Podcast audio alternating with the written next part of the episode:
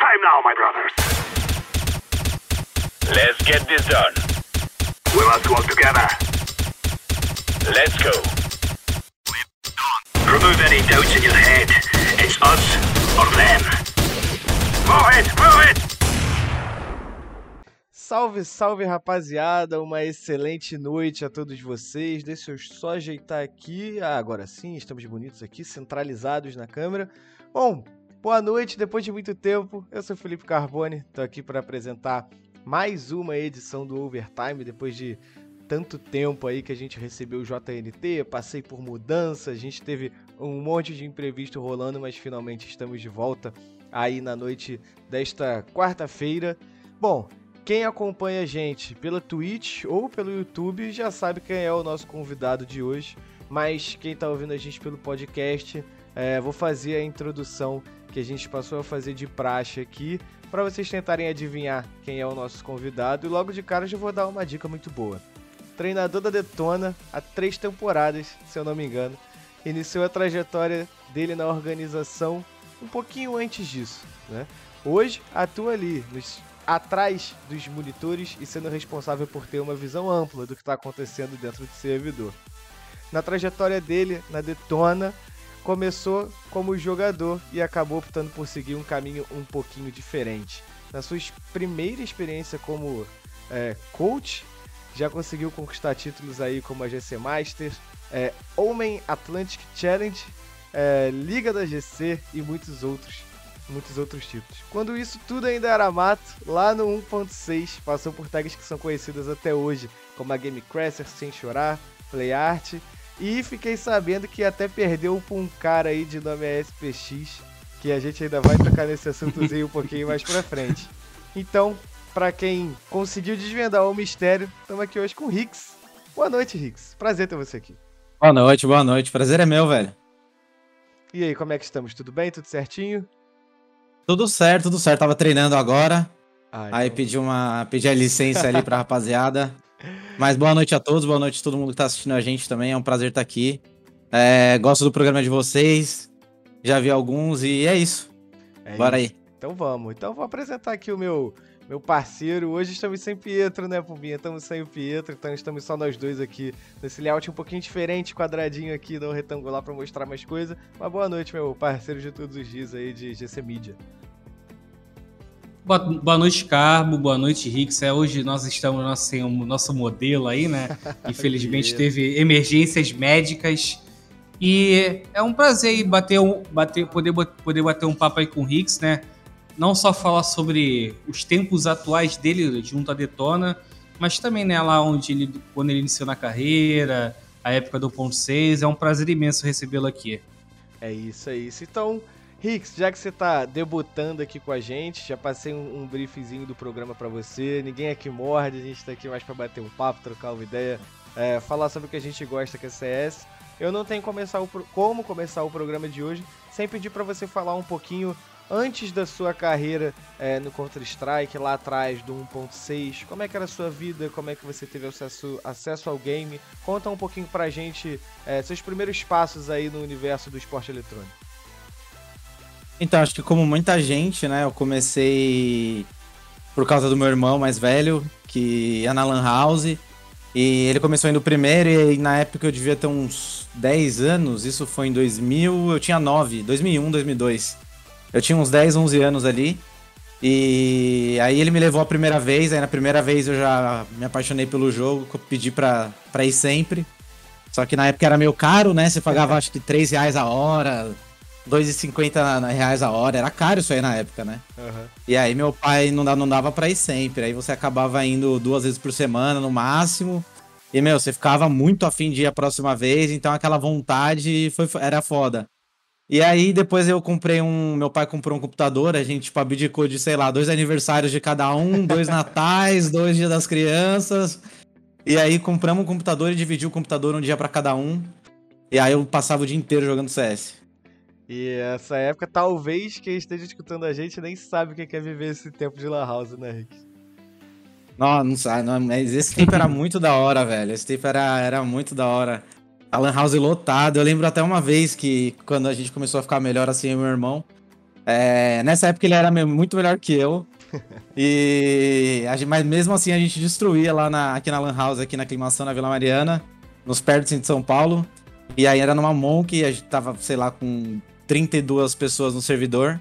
E a gente tava arrebentando, aí chegou o dono da LAN e falou assim, cara, é, tem como vocês irem embora, a gente dá um, um agrado aqui, a gente dá, um, dá a gente dá umas 5 horas para cada um depois para vocês voltarem. Porque tá todo mundo reclamando aí que não tá conseguindo jogar contra vocês. Só que era mais contra o meu irmão, não era tão bom, né? Meu irmão arrebentava. E aí ele. A gente saiu da LAN assim e depois, depois voltou. Bons tempos. O, o, o Rix, é, como já foi até mencionado aí pelo Carbone, né? Você teve a oportunidade de, na época do 1.6, é, representar é, tags importantes, né? Sem chorar, Game Crashes, a Gamer House, né? E também conquistou títulos expressivos, né? G3X Cup de 2010, ganhou uma Mega Servos em 2011. É, tô dizendo isso, cara, para perguntar é, como é que foi para você, cara, é, jogar naquela época, né? E poder representar nomes que depois entraram para a história do, do CS, assim, de modo geral.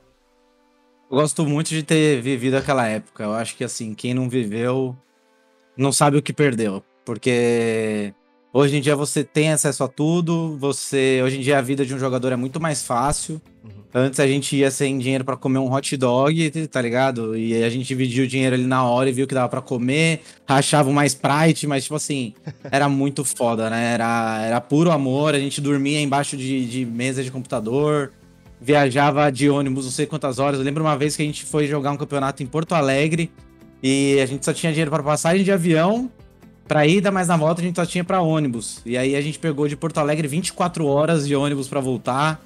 Lá a gente dormiu em puffs e não tinham cinco puffs, eram quatro, então a gente tinha que um rachar puff pro outro. Ou é, ou a gente fazia isso, era foda, cara. Mas assim, uma época de ouro que eu acho que, que, que começou tudo. E eu tenho muito prazer de ter jogado com vários nomes que hoje em dia são ícones no cenário, né? Como, como Fallen, Fênix, Snack, todos esses caras aí, o Zelão. Todos eles eu conheço daquela época e é muito legal. E eu vou até adiantar uma pergunta que eu ia fazer. Se você falou sobre esses perrengues todos que, que você e o pessoal das antigas é, que vocês chegaram a passar. É, você acha que isso ajudou a moldar muito o perfil da galera é, das antigas e que está hoje ainda na ativa, como você, como o NAC, o Zelão, o Fallen, o Gal, Michel, enfim, a gente vai falar um monte de nome aqui, né? Você acha que isso ajudou a moldar muito é, o perfil desse pessoal para eles trazerem e transformarem o, o Counter-Strike no que o CS é hoje para o Brasil? Ah, eu tenho certeza, né? Eu acho que o, o que o CS é hoje é devido a todo mundo do passado. É, muito se fala do Fallen, mas o Fallen é uma grande parte, mas tem todos os outros jogadores que faziam fizeram acontecer e participavam desses campeonatos passando esses perrengues, esses caras fizeram o cenário continuar vivo aqui no Brasil. E acho que muito desse negócio de provocação, do brasileiro ter o sangue quente, acho que vem muito daquela época de Lan House, né? Então, sei lá, a galera gosta de ver o KNG jogando, que ele é um cara de sangue quente, assim. E ele é o cara das Lan House, ele continuou o mesmo cara, ele é um cara que não mudou, assim, praticamente. Então, é, é esse clima que a gente trouxe desde aquela época de, de muita rivalidade e de muita vontade de vencer. E eu acho que até hoje a gente trouxe, a gente beneficiou o cenário com isso. E aproveitar para tentar trazer, resgatar um pouquinho das memórias assim, você citou essa história é, da ida de Porto Alegre, dormir no puff, tem alguma outra marcante, é. algum outro perrengue legal que você chegou a passar, que você viveu, para você contar também? Puta, teve, cara, teve várias, cara. Lembrar uma aqui de cabeça. Direto eu ia jogar um campeonato em Ribeirão Preto, se eu não me engano. É, é Ribeirão Preto, Ribeirão Preto. A gente ia sempre com um mix, aí eu, o Kaique, o FV, o Paredão. É, muitos deles estão nativos até hoje. E a gente sempre ia jogar mix lá e, e, e, meu, não tinha onde dormir. E aí, às vezes, eu, eu, dormia no carro do paredão, às vezes não dava, a gente dormia na calçada, cara. Calor de 40 graus em Ribeirão Preto. Eu colocava o, a mochila na, na, na, calçada e dormia na calçada mesmo. Já dormia embaixo da mesa do, do computador dessa LAN também em Ribeirão. Uma vez eu dormi no carro de- do, do paredão ali, acordei com a polícia, enquadrando todo mundo da lã. acordei com a lanterna na cara.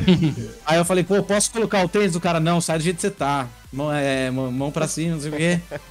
Encostei na parede. Era, era foda, cara. Ninguém entendia muito bem como é que era, o que era, o que era Lan House, o que era campeonato de CS. Por que, que tinham 50 caras lá dentro de um, de um espaço? Era, era foda. E gritaria pra todo lado. Mas era foda. Ô, ô esse, né, é um dos, um dos perrengues que não só você, né, mas outros caras das antigas passaram é, pelo sonho, né, de ser jogador profissional de CS, né, cara?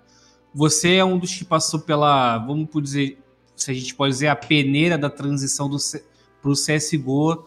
E podemos dizer hoje que também você consegue viver do CS, né, cara? É, você se sente realizado, cara, por tudo que você. é, não só. Por tudo que você construiu, você se sente realizado olhando pra trás assim? Muito realizado. Muito realizado, cara. Assim, assim. é, eu sinto muito orgulho de mim, porque a gente ali na época, o MBR tinha uma hegemonia aqui no Brasil que era quase impossível de tirar. É, eles ganhavam praticamente todos os campeonatos, se não todos, na época, porque eles treinavam, às vezes ficavam, sei lá, três meses na Suécia, aí voltavam pro Brasil, ganhavam tudo e voltavam quando não tinha campeonato, voltavam pra Suécia pra treinar lá. Então, era impossível ganhar dos caras. E a gente foi construindo passo a passo, e aí a gente conseguiu montar uma line que ganhava uma vez ou outra. Depois a gente conseguiu ganhar um campeonato nacional, que pra mim foi muito importante. É, ganhamos dois, né? Dois campeonatos nacionais que, eram, que foram duas mega servos. É, não davam vaga pra fora, mas pra mim não importa, eram nacionais. Eu nem sonhava em ir pra fora naquela época. Era um sonho muito mais distante. É meio que o- hoje os, a galera de- que joga futebol pensa em jogar na Europa, e antigamente o sonho era jogar no, no Vasco, no Corinthians. Antigamente era assim, o sonho era você ganhar do MBR, entendeu? Não queria, eu não queria ser do MBR, eu queria ganhar do MBR. E a gente conseguiu isso, ganhar algumas vezes deles. É, e eu já fiquei muito realizado. E aí, quando acabou o CS, eu tive que parar de jogar por motivos externos. E aí, quando eu voltei em 2016, o cenário já era totalmente diferente, dava pra viver disso. Antigamente não dava, né? Então, quando eu parei em 2012 ali, depois de jogar Dreamhack, é, que a gente ficou em terceiro lá fora, na Romênia. Aí a gente voltou, foi o último campeonato de CS. E aí eu decidi parar e fui fazer faculdade e voltei em 2016. Mas me sinto muito realizado, ainda mais também pelo que eu tô fazendo até hoje em dia. Eu gosto muito do que eu faço, gosto do, do, do que eu conquistei, assim. Você não é fácil você ficar quatro anos longe do jogo e voltar e, e conseguir ter títulos. Ô, ô Rix, né, aproveitando também um gancho do que eu falei em relação à transição, né? Esses títulos aí que você mencionou da Mega Servos foi naquela época que o CS 1.6 já tava morrendo, né? E um desses títulos, cara, o da Mega Servos 2010, você conquistou ao lado de um, um dos caras que era uma das grandes promessas, né? Que era o Urubuzinho, né? Aham. E ele, ele e algum- alguns outros jogadores acabaram não ou não vindo pro CSGO ou não vingando, cara. É, você se lembra de algum outro grande nome do CS 1.6 que acabou. Não, não, não tô falando isso de forma é, pejorativa, né? Mas acabou caindo no limbo, assim, no ostracismo, não conseguindo vingar com a vinda do CSGO? Eu não lembro porque quando, quando veio o CSGO, eu nem cheguei a jogar, porque o meu computador nem rodava. Eu nunca tive computador bom minha vida inteira. E me- meu computador nem rodava, tanto que eu jogava muito melhor na LAN do que na net. Aí, é, eu não, eu- quando veio o CSGO, eu não, não joguei, não peguei o começo do CSGO, eu só via por notícia. Então nem sei quem, quem tentou jogar o CSGO e não conseguiu.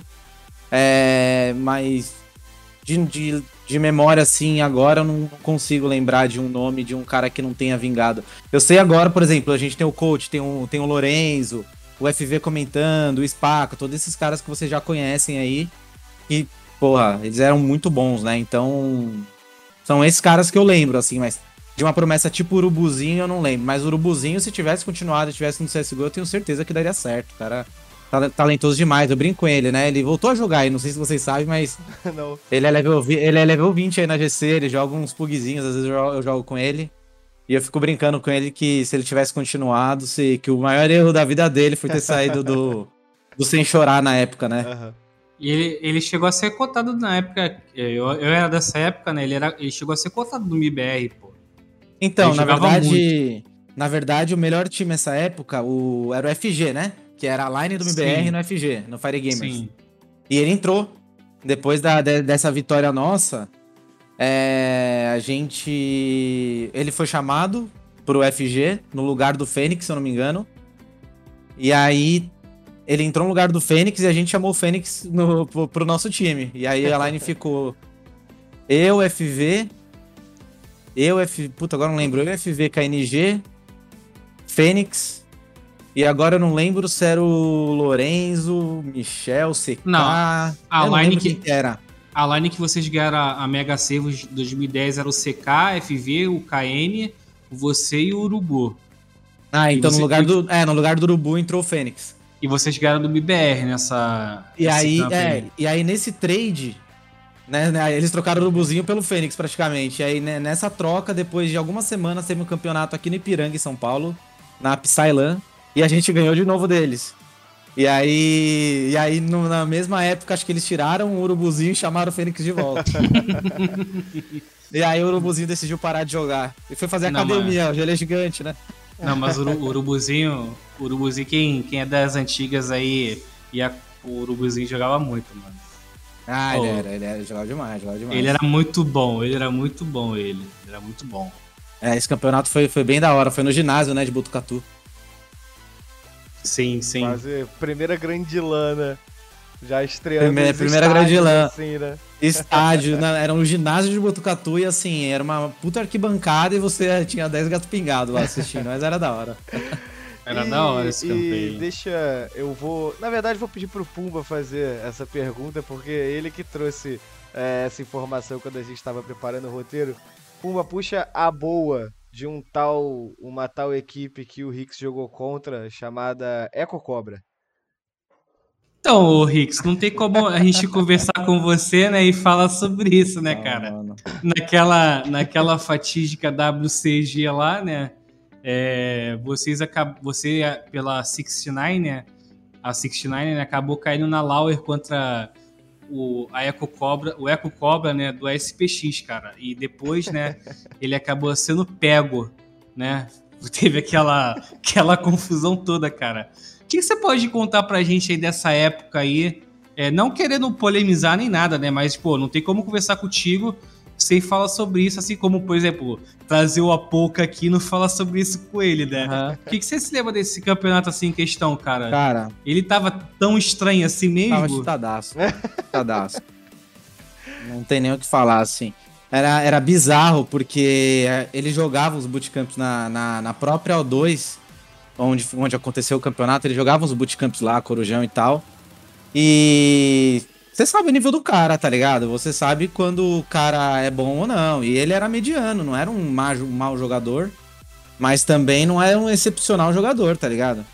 E aí nessa época a gente tava, nesse jogo em específico, a gente tava contra ele, eu lembro até hoje disso. O na FB tava do meu lado, foi na Inferno. E aí eu acho que foi no quarto ou quinto round, o FV tava na areia 2 da Inferno.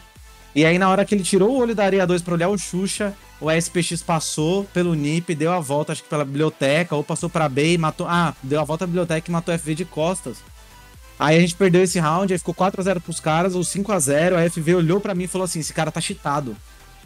Aí eu falei assim: cala a boca, FV, a gente tá na lã, mano. Concentra aí.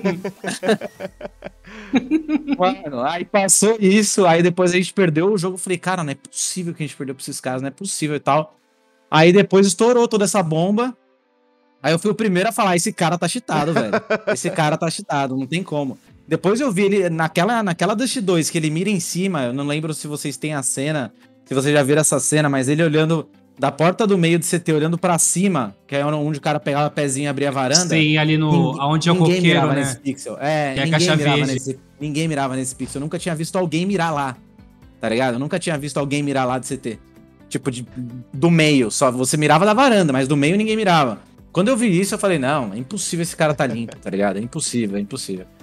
E como é que, É, foi, como é que foi o burburinho nessa, Não, e ele nessa fez a- situação toda? Então, e que acabou tava que, a gente se ferrou, né? Porque a gente perdeu nas quartas, indo pra semi da WCG, com um time que ninguém acreditava. Pra mim, ali seria o primeiro campeonato que a gente apareceria no cenário como assim, campeão ou vice. Né? Pra mim, esse seria o primeiro campeonato. Aham. E meio que ele tirou isso da gente. Então, tipo assim, eu tenho muita raiva desse cara até hoje, porque assim, é. É uma coisa que não se faz, tá ligado? Você acaba Complicado. prejudicando muitas pessoas e, tipo. Fala premiação na época, né? Esse cara aí tá devendo cinco DVDs, que era a premiação que era do, do, do semifinalista ali. Eram cinco DVDs portáteis na época. Então ele tá devendo aí pro, pro, pra mim, pro meu time, cinco DVDs. Mas, mas ô Riggs, é, continuando ainda nesse ponto, cara, naquela época da LAN, ninguém. Tipo assim, você falou do FV, cara. Ninguém na época percebeu porque eu lembro, né? Tem um, tem um vídeo do MIBR, da antiga MIBR TV que passou que, que gravou ele, né? O Eco Cobra. E ele jogava com, com o monitor meio que virado pra, pra parede, cara. É. Na época ninguém chegou, porra, por que esse cara joga com o monitor pra parede, mano? Será que é esquisitice mesmo? Na época, Cara, assim, na época não passa na sua cabeça que alguém estava na LAN. Tipo, não passava. Na minha, pelo menos, não passava. Não existia essa de, de cheatar na LAN. Porque ele, usou, ele usava um cheat, pelo jeito, que era um pontinho branco na tela. E nunca ninguém tinha visto esse cheat. O cheat que existia na época era o famoso wall hack que você via realmente o Descarado. boneco atrás da parede, descarado, vermelho e azul. E ou a embot que ficava um ponto bem vermelho ou um quadrado vermelho na cabeça do adversário.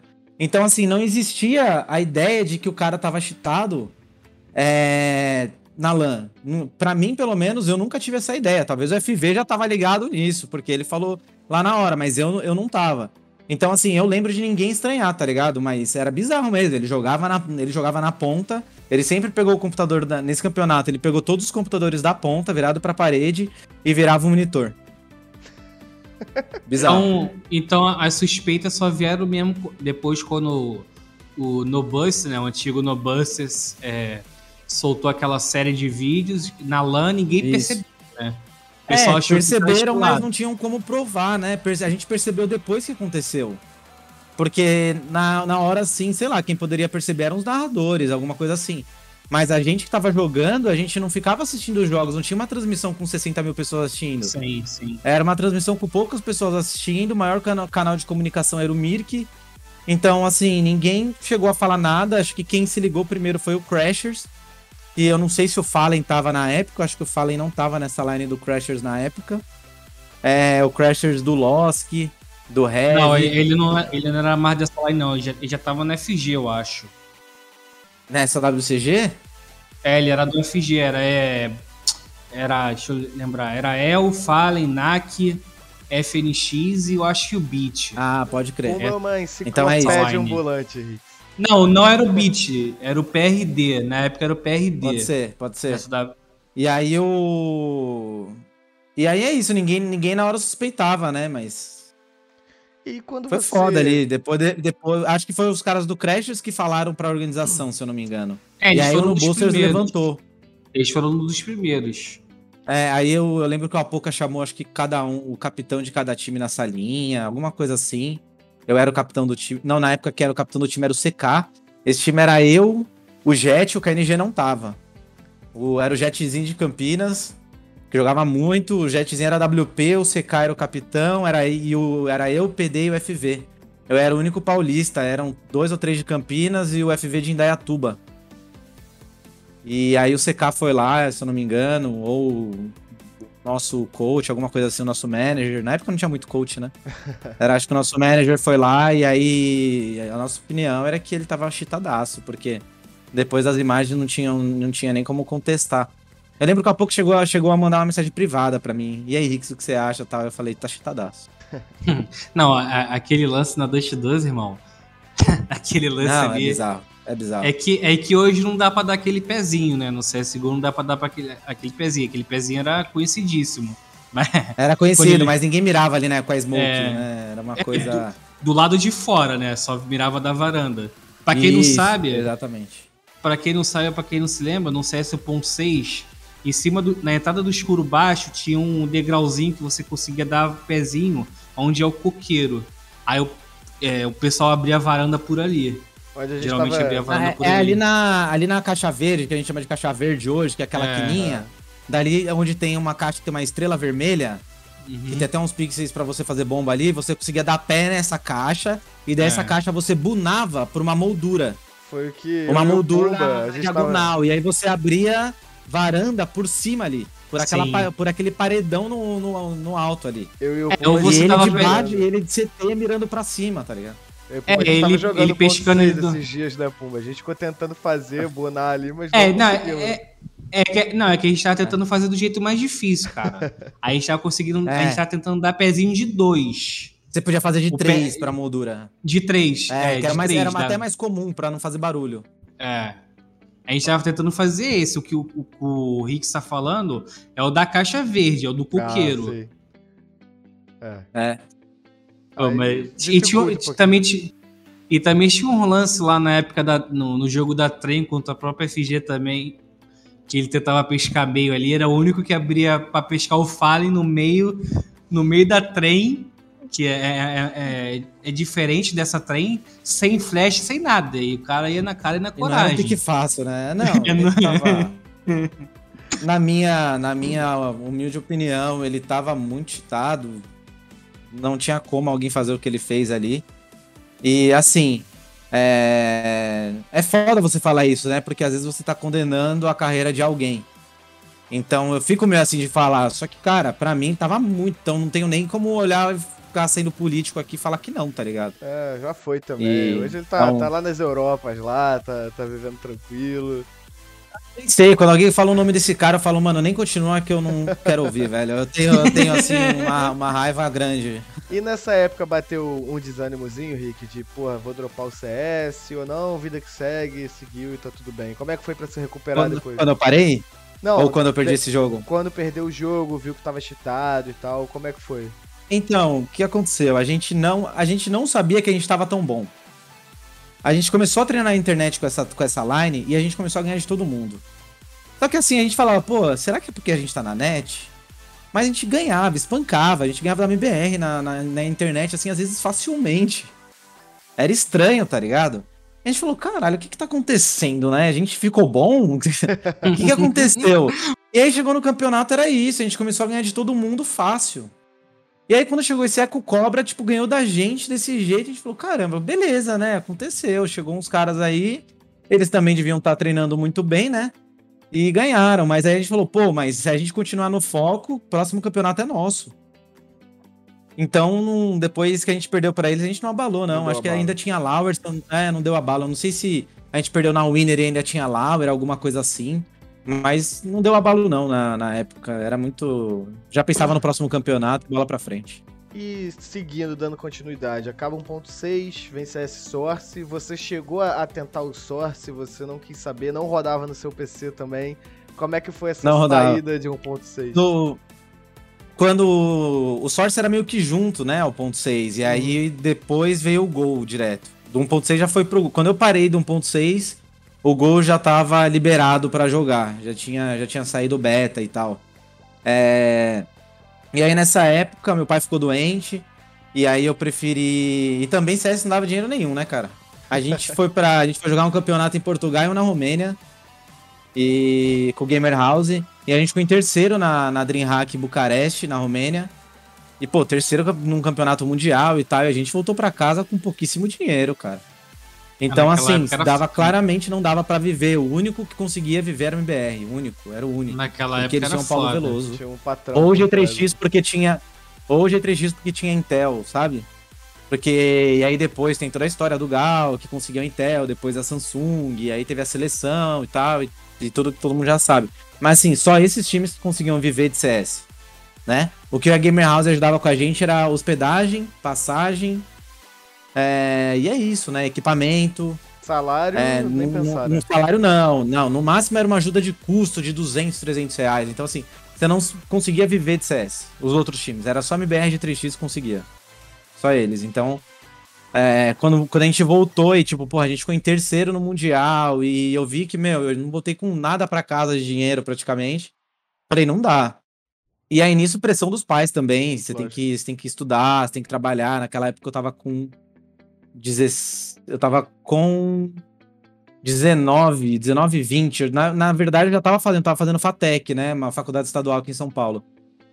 E aí, e aí depois desse campeonato eu vi que eu não queria mais esse curso, e aí parei e fui pra publicidade. Mas aí eu já vi que no CS não dava mais dinheiro, para mim não dava naquele momento, né? Tinha gente que conseguia ainda morar, morar com os pais, os pais sem pressão e tal, e continuaram. Para mim não dava, a pressão em casa Pesou, né? tava maior. Acabou pesando É. um pouquinho. Acontece. Ô, ô Rix, antes de é, é, adentrarmos nesse seu assunto do retorno, cara, eu tenho uma, uma pergunta pra te fazer, uma curiosidade. Não é sobre o SPX, mas é que ali nos últimos anos do CS 1.6, né? é, como eu até mencionei, você, e você também falou, você ganhou importantes com- competições, né? Foram duas Mega Servos, uma G3X Cup. Cara, é, desses títulos assim, ou, ou até de outros campeonatos, cara, qual que ficou mais marcado assim pra você? E, e por quê? Cara, eu acho que foi a segunda Mega Servos. A segunda Mega Servos, porque ali, é, na primeira, a primeira Mega Servos, a gente, na, na, na minha visão, a gente não pegou o melhor time do campeonato na final. Né? Era, existe, o, o MBR, tinha, a line do MBR tinha ido pro Fire Gamer, se eu não me engano, ou Play Art, não, não, lem- não lembro exatamente. Foi pra FG. E Em 2010, FG. FG. Isso, era. Que era a line do NAC. Eles foram É. pro Fire Gamers e o MBR na época era o time do BTO. Hoje em dia, hoje em dia é streamer e tal. E Michel, era Michel, BTO, Maluk, ADR e mais um. E aí. E o Viol. O último Ah, Viol. verdade, Vi- Viol. E aí o. Esse time ganhou, che- ganhou do FG. Eles eliminaram o FG na semi. Então a gente falou assim: caramba, o melhor time do campeonato foi, foi desclassificado. Então é só a gente ganhar na semi aqui que a gente ganha dos caras na final. E aí a gente ganhou na, da semi e eles também devem ter pensado a mesma coisa da gente. Agora chegou sem chorar na final aí. Esse foi o primeiro que a gente ganhou. E aí a gente ganhou do, do, do MBR na época. Era, MBR, eles estavam jogando na tag de MBR, né? O time do BTO e do Michel. E aí a gente ganhou deles. Aí a segunda Mega Servos, a gente já chegou como atual campeão. E na final a gente pegou o time do NAC, do Fallen e tal. Então, assim, acho que esse campeonato foi o mais importante, né? A gente pegou o time, já a gente sendo o atual campeão do campeonato, da competição. E eles sabendo disso, eles sabendo que meio que, tipo, a responsa era deles, só que se perdesse pra gente ia ser foda. Sabendo que a gente gritava pra caramba, que a gente causava. então, tipo, a gente ganhou deles e acho que esse foi um dos campeonatos mais da hora que eu ganhei, mas o, um, dos mais legais que eu joguei foi o da Dreamhack mesmo. Que a gente chegou a ganhar um mapa do, do Fnatic sem nunca ter ido pra fora. Maneiro. E depois dessa, dessas conquistas todas que, que você e o Puma relembraram aqui, você deu a pausa, você falou sobre a sua faculdade, é, você chegou a se formar, você trabalhou, você seguiu o seu trampo. Como é que foi esse, esse ato de CS de Counter-Strike? assim? Total, meu, meu PC praticamente não rodava CSGO, então eu só eu jo- continuava jogando CS 1.6 mix assim, é, com meu irmão, com os amigos, e estudando e trabalhando. Então eu trabalhava 9 horas por dia, meu irmão arrumou um trabalho na, na agência que ele trabalhava na época de publicidade. Eu mudei pra publicidade, me formei, fiquei 5 anos nessa agência, e aí eu pedi demissão pra voltar pro CS. Isso em 2016 ou 2017. E por Por quê? Que que Cara, te foi quando eu vi que dava. Ah, quando eu vi. Foi naquela época da, da LG, né? Que a LG ganhou o Major. Deu hype, né? Puta, aquilo, puta, aquilo lá deu uma vontade de voltar a jogar, cara. Que você via e falava, mano, eu vou voltar a jogar, não tem como. E, e sempre com a saudade de. Sempre com a vontade de competir, né? A vontade de competir nunca vai embora. Nunca vai embora. E aí. E aí eu tenho. E aí eu falei pra, pra minha família, pra minha ex-namorada na época que eu, que eu queria pedir demissão. Eu tava bem na agência, né? Eu tava com um cargo bom e tal. E aí todo mundo me achou meio louco. Mas no final deu tudo certo. E você voltou pra Gamer House. Então, Ou na época eu é voltei e falei assim, ó, eu tenho, eu tenho dinheiro pra ficar seis meses sem trabalhar. Então eu tenho seis meses pra entrar em um time e ganhar um salário, né? Um salário que dê pra eu me manter assim, o, o basicão, morando com meus pais e tal. Eu tenho seis meses pra conseguir isso, né? E aí passou seis meses e nada. E aí eu voltei na, foi um convite do do El, se eu não me engano, ou do BTT, E aí foi uma linezinha, eu, BTT, El, o Champ e acho que o FPG na época. O FPG eu não conhecia no 1.6, mas ele era até da GA, se eu não me engano. E aí eu voltei com esse time. E aí a gente foi mudando de tag várias vezes, até virar Pro Gaming, Gamer House. Não lembro mais que tag a gente usou. Até entrar na Detona, mas aí foi mais ou menos uns, um, mais ou menos um ano. Até. Mas esses times também não pagavam salário. E aí já tava batendo o meu um ano sem, sem trabalhar. Eu tinha dinheiro para seis meses. Eu consegui, eu tinha dinheiro para seis meses, e aí arrastei para um ano. Aí, quando tava no 12 mês, eu falei: Ó, se eu não conseguir nada esse mês, eu volto a mandar currículo. Aí, quando deu o 12 mês, eu tive o convite para Detona. E aí, eu lembro que, na verdade, na Detona ninguém recebia salário. Era um time amador, era um time de youtuber. e aí, eles faziam uma vaquinha e entre eles me pagavam um salário. É, então só eu recebia o salário lá na Detona. Sem pressão. E né? aí. É, mas é o que eu falei para eles. Falei, cara, eu não posso, eu não posso, eu preciso voltar a trabalhar. Se vocês, se vocês me quiserem no time, eu preciso receber pelo menos 500 reais que seja.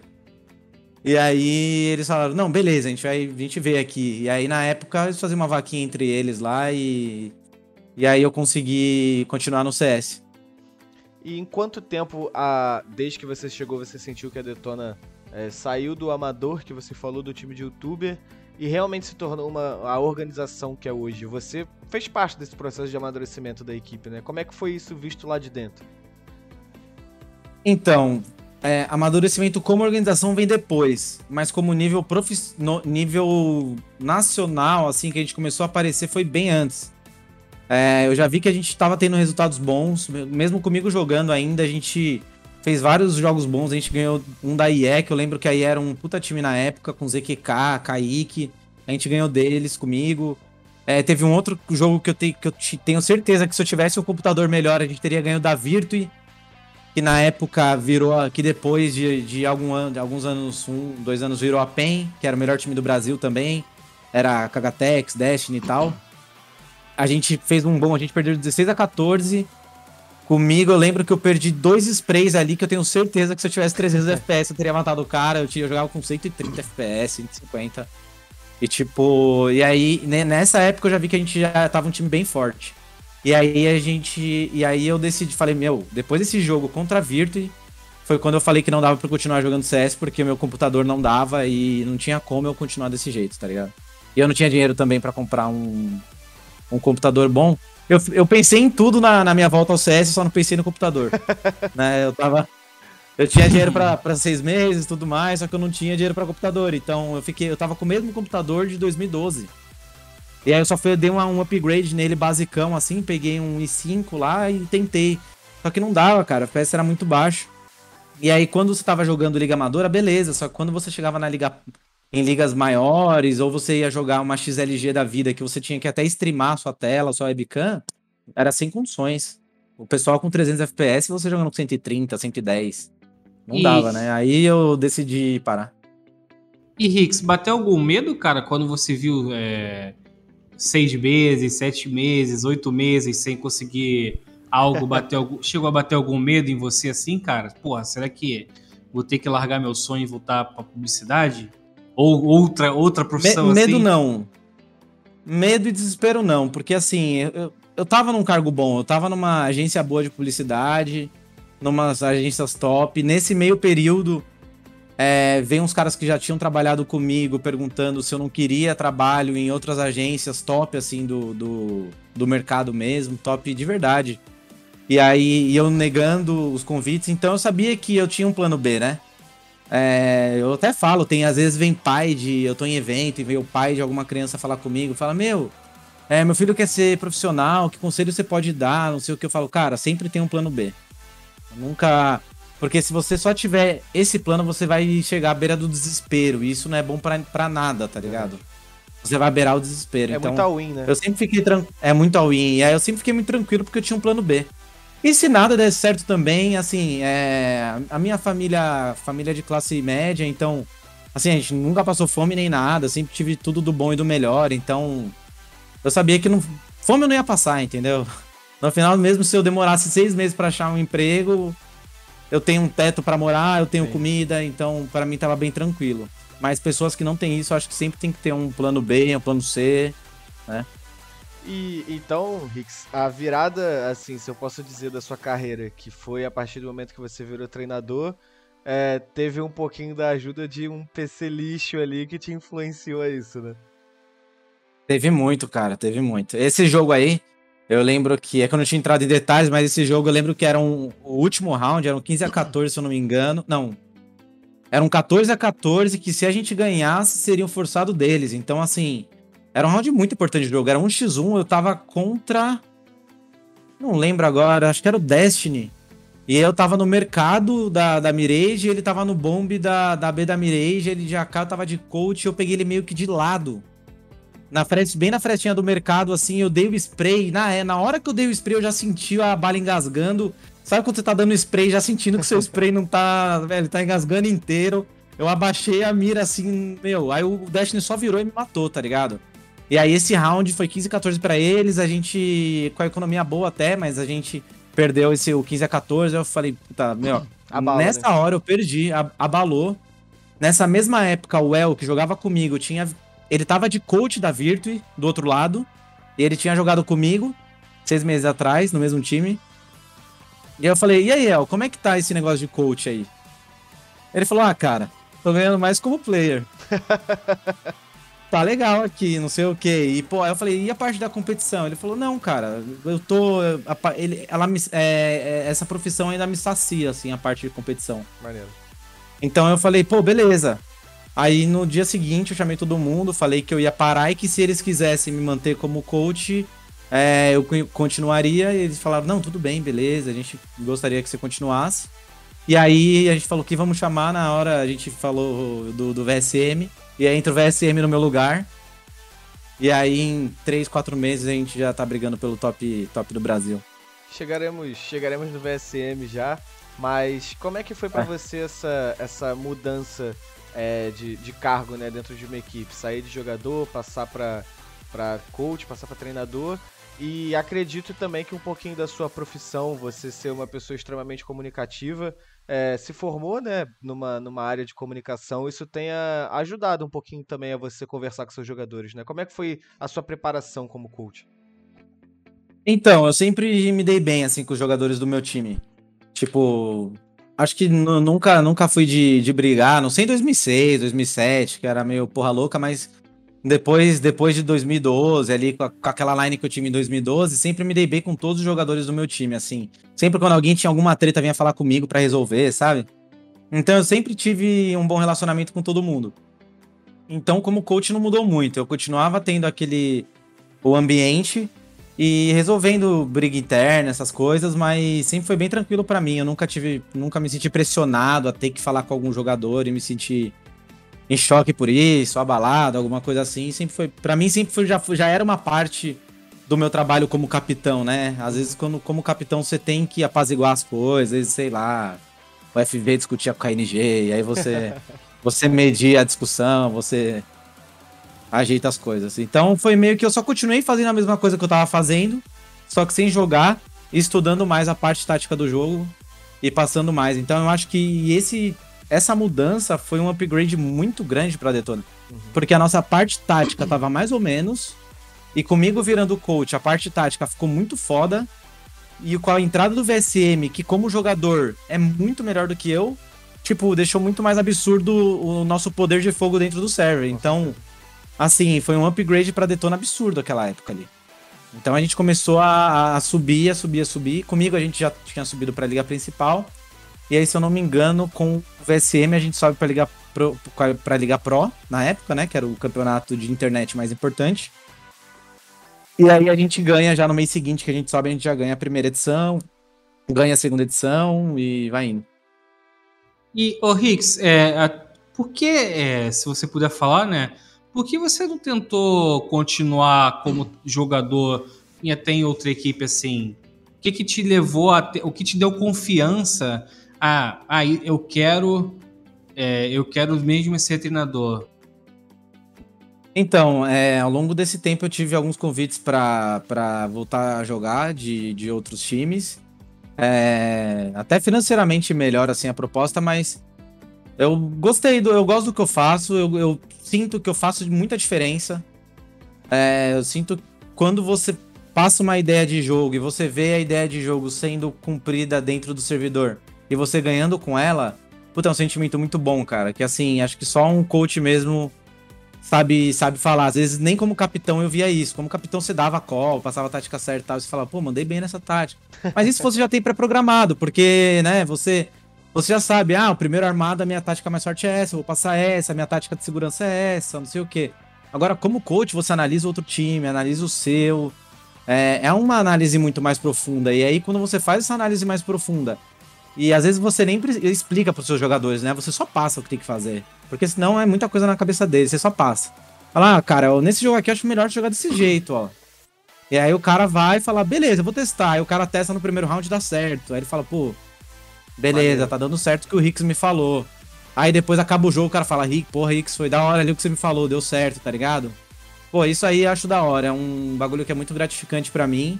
É, quando eu passo algumas coisas pros jogadores dar certo.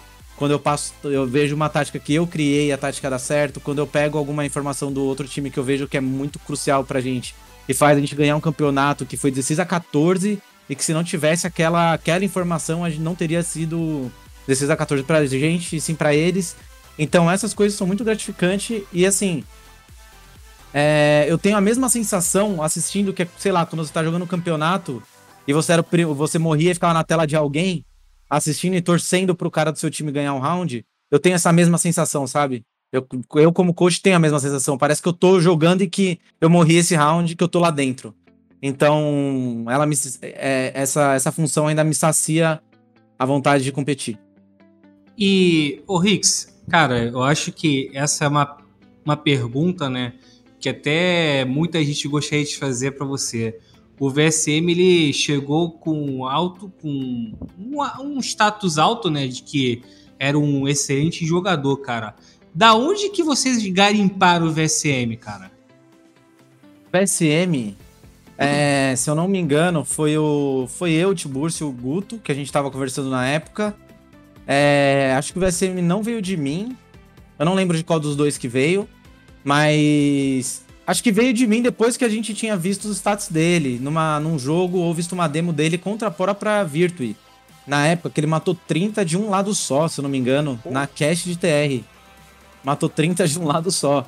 A gente falou, cara, esse cara é muito bom. Só que aí quando eles me falaram isso, eu falei, pô, mas esse cara é muito bom, só que a gente já ganhou dele várias vezes, né? Porque aí eu fui ver que eu, eu jogando na Detona ainda, a gente já tinha ganho deles. Era ele, Danoco, Hardzão, DML e KLV. E era o time, então toma. E aí, e aí a gente já tinha ganho algumas vezes deles e eu não lembro do VSM arregaçando a gente assim. Mas porque eu nunca fui de ver stats, nunca fui mesmo.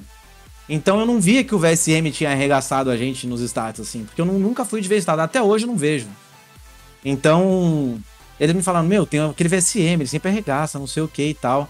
Aí eu falei assim, puta, vamos ver então. Aí a gente foi, baixou a demo, vi, aí eu vi a demo dele na, nessa cache, eu falei, puta, esse cara é bom. Né? Pela movimento eu não precisei de três rounds para ver que ele era bom. Aí eu não tive dúvida em chamar ele. Aí a gente chamou ele. A gente já tinha tentado chamar ele uma vez antes disso. Antes disso, um mês antes. Acho que. E aí ele falou que, que ele vinha, mais um vinha, aí ele ia para outro time, acabou não indo. Aí a gente pressionou ele, pressionou ele, pressionou ele. E aí o Guto, o Guto convenceu ele, se eu não me engano. Chamou ele numa call e falou com ele, mostrou o projeto da Detona. É, a gente conseguiu ali dar um computador para ele na época. Eu não sei se foi tipo um computador de permuta, não sei qual que foi o esquema ali, mas ele não tinha um computador muito bom. A gente conseguiu tudo para ele. E e foi isso. Mas quem trouxe mais a ideia, a ideia a gente, quem decidiu mais ali foi eu, o Tiburcio e o Guto, mas quem trouxe a ideia foi um dos dois ali, eu não lembro muito bem o, o Hicks, né? Como o CSGO ele já nasceu na era, na era da internet. Ah, só, um, só um adendo aqui que eu esqueci. Eu assistindo a demo do, do, falando que eles trouxeram o VSM, nessa demo eu falei, pô, mas quem joga muito bem é o Hardzão. eu, eu, lembro que eu falei do Hardzão, o Hardzão veio entrar logo em si depois, Acabou né? a abração do depois. Porque, né? é, porque eu vi que o Hard jogava muito bem. Eu gostava muito do Hard, ele, ele jogava o básico do CS e fazia o básico perfeito, assim, é, eu gostei muito do Hard. E o, o Hicks, né? O CSGO, cara, ele é um. Diferente do ponto 6, ele nasceu na era da internet, né? Uhum. Praticamente todos os, todos os campeonatos. A grande parte dos campeonatos era na net e os 10% era LAN, né? Que eram os maiores, assim, cara. É, como é que foi para você, cara, é, o trabalho para perceber né, que o VSM não era Pronet, sendo que naquela época ele já era taxado assim, né? Como muitos outro, outros, infelizmente, foram, né? Como o Taco, o próprio Code foram é, classificados como Pronet. Como é que foi para você é, perceber que o, que, o, que o VSM era uma joia a ser lapidada e não era só um Pronet, assim? É, mesmo se ele fosse. Assim, é, cheatado eu sei que ele não era. Porque eu, eu sei lá, para mim eu tenho, eu acho que eu tenho experiência de ver a tela e saber se o cara é bom ou não. Né? Não de todo mundo saber se o cara é, tá cheatando ou não. Isso eu não consigo saber. Mas assim, tem caras que eu olho e falo, esse cara não é cheater, eu tenho certeza. É, falou, e o a questão de deles, movimentação é... e tudo mais, né? Exatamente, é. O primeiro treino com a gente, ele já matou 35. E eu vi só ele jogando, o jeito que ele se movimentava no mapa, o jeito que ele estreifava, o jeito que ele atirava. Eu já falei, esse cara é muito diferenciado. Na época, assim, todo mundo agachava para tirar, né? Agacha e caranguejava, assim. Eu lembro que ele já atirava em pé no AD, assim, que era um strafe diferenciado. Era um jeito diferenciado de atirar. Você não, é, você não via muito isso rolando no CS. E ele atirava muito desse jeito. E era muito difícil matar ele. Aí eu, eu via ele desse jeito, ele era muito rápido. Ele, ele todas as bombas que eu mostrava para ele de pixel, ele via uma vez e nunca esquecia uma. Eu nunca vi ele esquecendo uma bomba de pixel que eu mostrei uma vez, assim. Eu mostro para ele, eu mostrava para ele uma vez no servidor. Passava um ano, ele lembrava o pixel da bomba. Era é, bizarro. E assim, outra coisa, eu vi a noção de bomba dele. Você falava, bang aqui pra mim. Puta, era sempre a bang perfeita. Não era, nunca era uma bang torta, uma bang errada. Tipo, o cara sabia toda a física do CS sem ter estudado nada, assim, era puro talento, tá ligado? Então, e tinha tudo isso. E tirando esse fator, ainda tinha toda a pressão que vinha em cima dele na época por causa do Gaules e tudo mais. E depois a gente ter ganho Liga Pro e falarem que a gente tava ganhando chutando e tal. Ele ainda chegava no teste e falava, e falava Nossa, eu vou arrebentar esses caras na LAN. Então, tipo assim, você via que o cara ainda tinha personalidade. É. Né? Que o cara, tipo, não se abalava com isso, né? Pra ele, ele falava, nossa, eu vou humilhar esses caras. Tipo, ele, ele falava sorrindo, tá ligado? Eu vou abalar, eu vou humilhar esses caras, assim, né? Os caras cara vão ver, tá ligado? E aí, então, quando eu ouvia ele falando isso, eu já ficava muito tranquilo, muito tranquilo. Tanto que o primeiro jogo com ele na LAN, né? A gente foi um campeonato que o Gal transmitiu. No pisto ele já dá 4 HS, assim, de USP. Eu falei, puta. Esse cara aí, ele vai ser o melhor do Brasil um dia, velho. E ele Tenho certeza. Foi, ele foi e é o cara mais diferente, um dos mais diferenciados ou mais diferenciado que você já viu até hoje, assim? É, cara. Tá de talento é. é o jeito que ele joga é diferente. Eu nunca vi nada igual, assim. Eu, para mim, um dos melhores jogadores é, é o KNG. Eu, tipo, na, porque eu joguei muito tempo com ele, então ele é, para mim ele é muito bom, ele é muito diferenciado, mas ele faz o básico certo. O KNG, tipo, ele puxa a responsa, ele não erra tiro. Você sabe que o KNG é um cara que você confia e que ele puxa a responsa em qualquer momento. Uhum. Mas assim, de cara diferenciado, que você vê a tela diferenciada, para mim é o VSM. É a tela mais diferenciada que eu já vi, assim. Me lembra muito, sei lá, a tela do Tom no 1.6, pra quem conheceu, uhum. viu o Tom famoso, jogando no 1.6. Era uma é tela meio diferenciada, a movimentação do cara era diferenciada, tá ligado? Você vê uma movimentação que você não vê em POV, você não vê em demo cara joga de um jeito diferente, não sei explicar, mas o VSM é um desses caras. O VSM é aquele cara que, velho, tava dois, D2X4, eu deixava na tela dele esperando que o milagre acontecer, tá ligado? que o milagre podia acontecer, velho. E. O... Pode ir pro minha, vai lá. O Rix, é. O, o VSM, né? Eu lembro que ele foi contratado assim em julho de 2018, né? Uhum. E dois meses depois veio a. Primeiro veio a suspeita, né? Aquele burburinho todo. E depois veio o, o checkmate da Valve, cara. Como é que foi você, como é que foi para vocês assim nesse tempo, cara? É, nesse, nesse período assim, quando, como, o que, que você pode passar pra gente, né? Do quando que vocês descobriram sobre, é, sobre a, a denúncia, até a Valve vir, não sei se a Valve chegou a falar para vocês ou só só anunciou e tal. Como é que foi essa época assim do da aplicação do ban? Eu fiquei sabendo na época, na mesma. No mesmo momento que todo mundo, praticamente. Eu não lembro se. Como é que. Como é, eu não lembro como eu fui avisado, se alguém me ligou. Ou se falaram no grupo do WhatsApp. Foi alguma coisa assim que saiu. E aí eu perguntei, e aí, Vina, você fez mesmo? Não sei o que. Ele falou que não e tal. E aí continuamos nessa a gente falou, puta, mas o que, que será que vai dar, né? E aí eu lembro que esse campeonato do. De, o primeiro campeonato dele na LAN, a gente não sabia qual seria a repercussão disso e o que influenciaria isso na Detona e na carreira dele. E aí eu lembro que no, nesse primeiro campeonato que ele foi na LAN e que ele tava amassando, é, a gente até jogou bem esse campeonato. A gente perdeu, foi o primeiro campeonato na LAN da Detona. E a gente perdeu só de, tipo, foi de 6-12 pros dois times que a gente perdeu, que foi a PEN e mais um. É, e aí o organizador do campeonato me chamou de canto e falou, ó, é, eu tô te avisando que se vocês ganharem essa vaga, é um classificatório para um campeonato lá fora. E aí ele falou, ó, só tô avisando que se vocês ganharem, o VSM não vai poder jogar. Porque é um campeonato que a Valve tá. É um campeonato que a Valve tem. Eu não, não sei a palavra certa a se usar. Chancelando. Mas é, é, exatamente. Aí ele e o, o Vina não vai poder jogar. Falei, puta, cara. Eu nem avisei o Vina no, no, no campeonato, esperei o campeonato passar. E depois conversei com ele e avisei. Mas assim, foi foda pra gente, né? Porque a gente não podia jogar os Majors, que, que era um sonho. Só que ainda a gente não se preocupava muito com isso, porque na nossa cabeça, primeiro a gente tinha que virar o top 1 disparado. A gente queria uma hegemonia no Brasil. Não adianta nada você ir pra um Major pra apanhar, velho. Na minha cabeça, tá ligado? Então, tipo, pô, se eu não consigo ser o melhor do Brasil por um ano, como que eu vou ganhar um Major? Como que eu vou chegar entre o top 5 do Major, tá ligado? Então, tipo, a gente não se importava muito com isso, porque primeiro você tem que ser muito bom aqui, ficar muito bom aqui, ganhar de todo mundo aqui, para você ir lá para fora e começar a ganhar de todo mundo lá, né? É, é lógico que para mim, hoje em dia as coisas já mudaram um pouco, porque para mim todos os times aqui já nivelaram muito e tem muitos times bons que se forem para fora, vai, vai evoluir muito lá fora e, e conseguir disputar, mas na época era isso.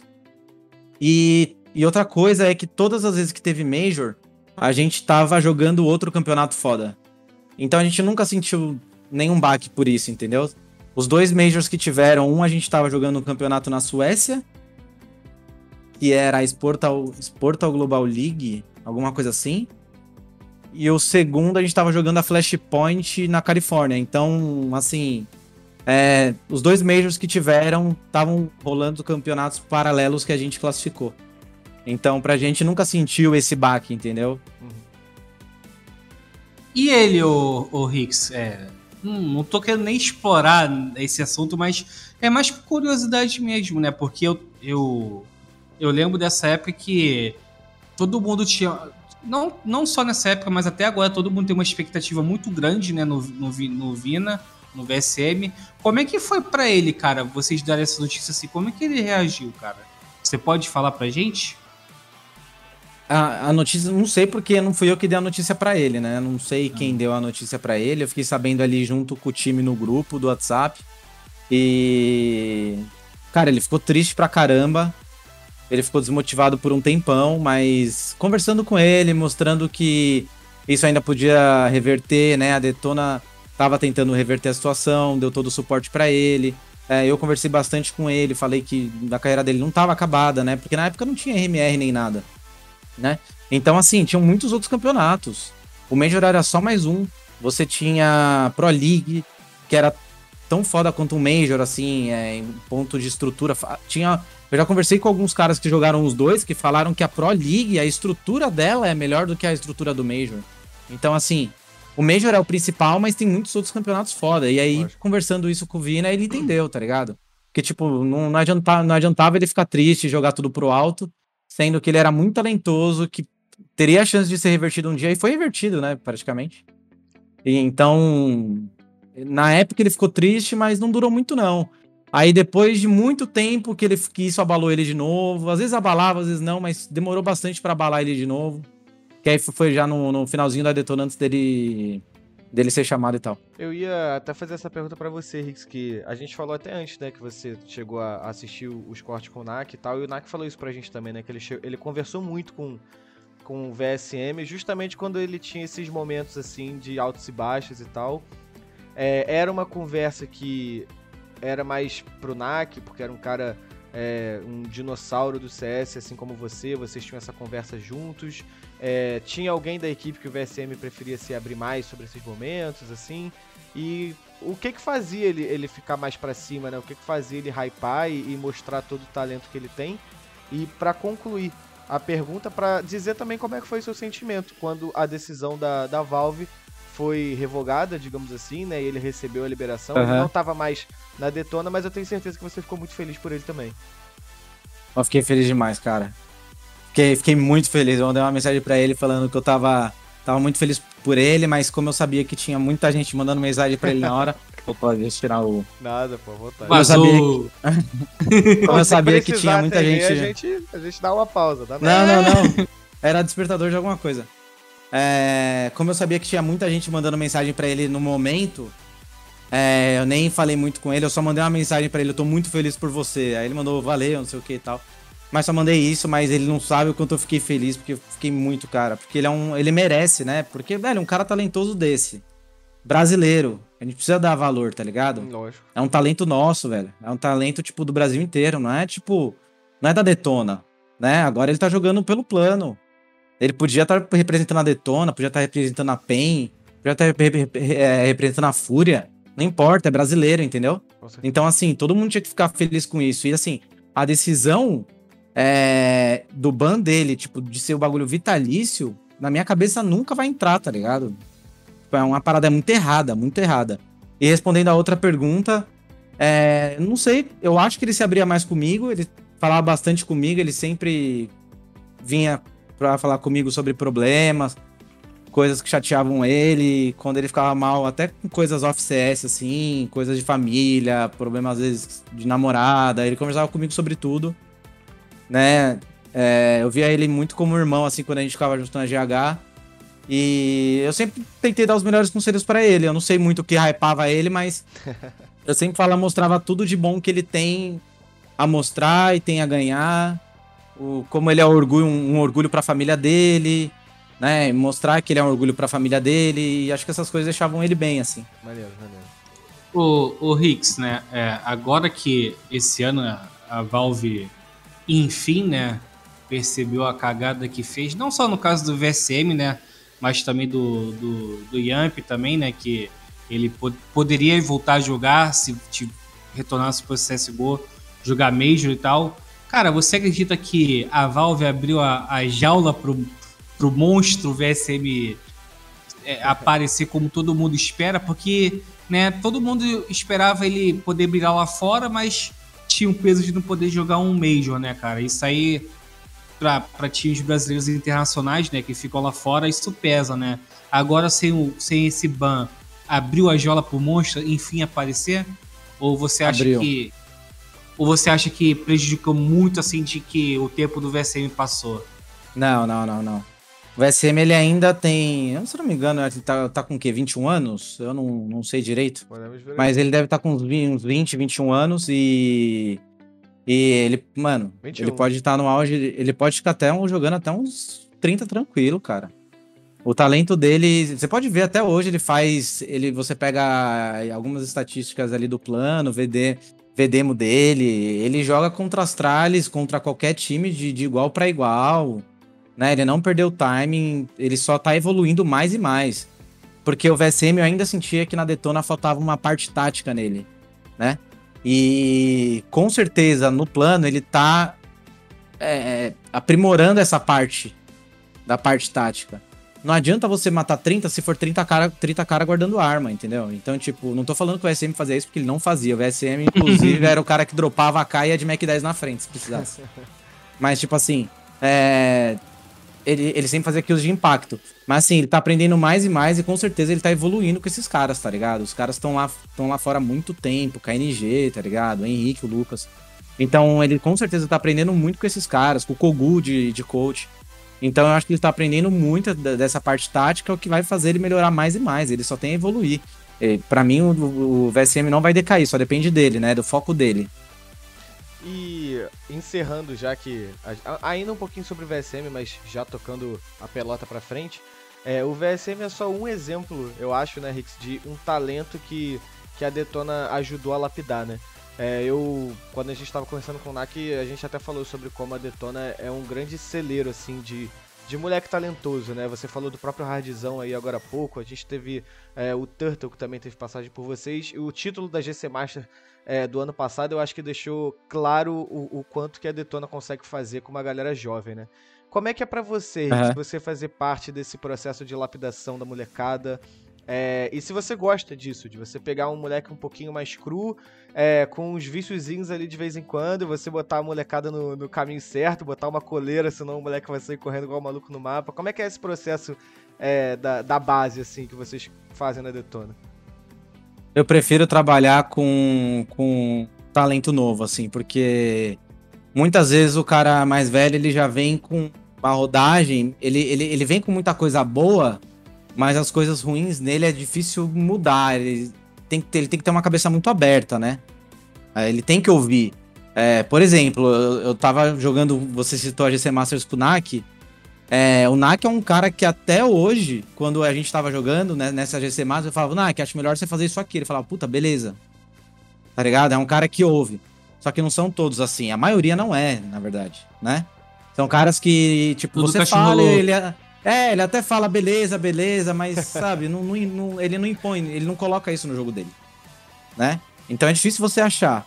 E essa molecada tem, tem muito talento, cara. Tem muito jogador brasileiro com talento. E tá cada vez mais difícil achar, porque os talentos cada vez aparecem mais rápido. Sim. E os times já vão, já vão pegando e pegando contrato, fazendo contrato. Então, todo mundo hoje em dia vira joia, né? Às vezes o cara nem é bom e já tá já estão falando já tem time querendo contratar ele porque sabe que se esperar daqui dois, três meses ele fizer um puta jogo, vai vir um time maior querendo fechar um contrato com ele e aí já era. Sim. Então os times hoje em dia pegam até um cara que nem é, nem é uma, uma revelação e já fecham com o cara. Então tem que tomar cuidado com isso também, né?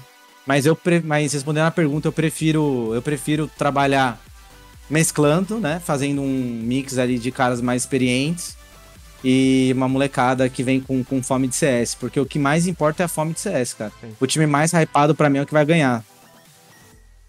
É, a gente tem nessa. Vai Pode ir, Carlos. Vai lá, vai lá, volta, volta, volta. Não, é, é falando sobre essa mescla, né? De jovem com experiente, né? Além de você, tem um Nikon, né, cara? E a gente vê sempre a detona é nesse naipe, né, cara?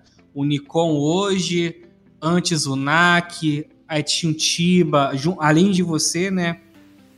Como é que é, é feito, cara? É, como é que é feito esse trabalho, assim, das pessoas experientes e pegar o jogador, até você falou um pouco de rebeldia, né?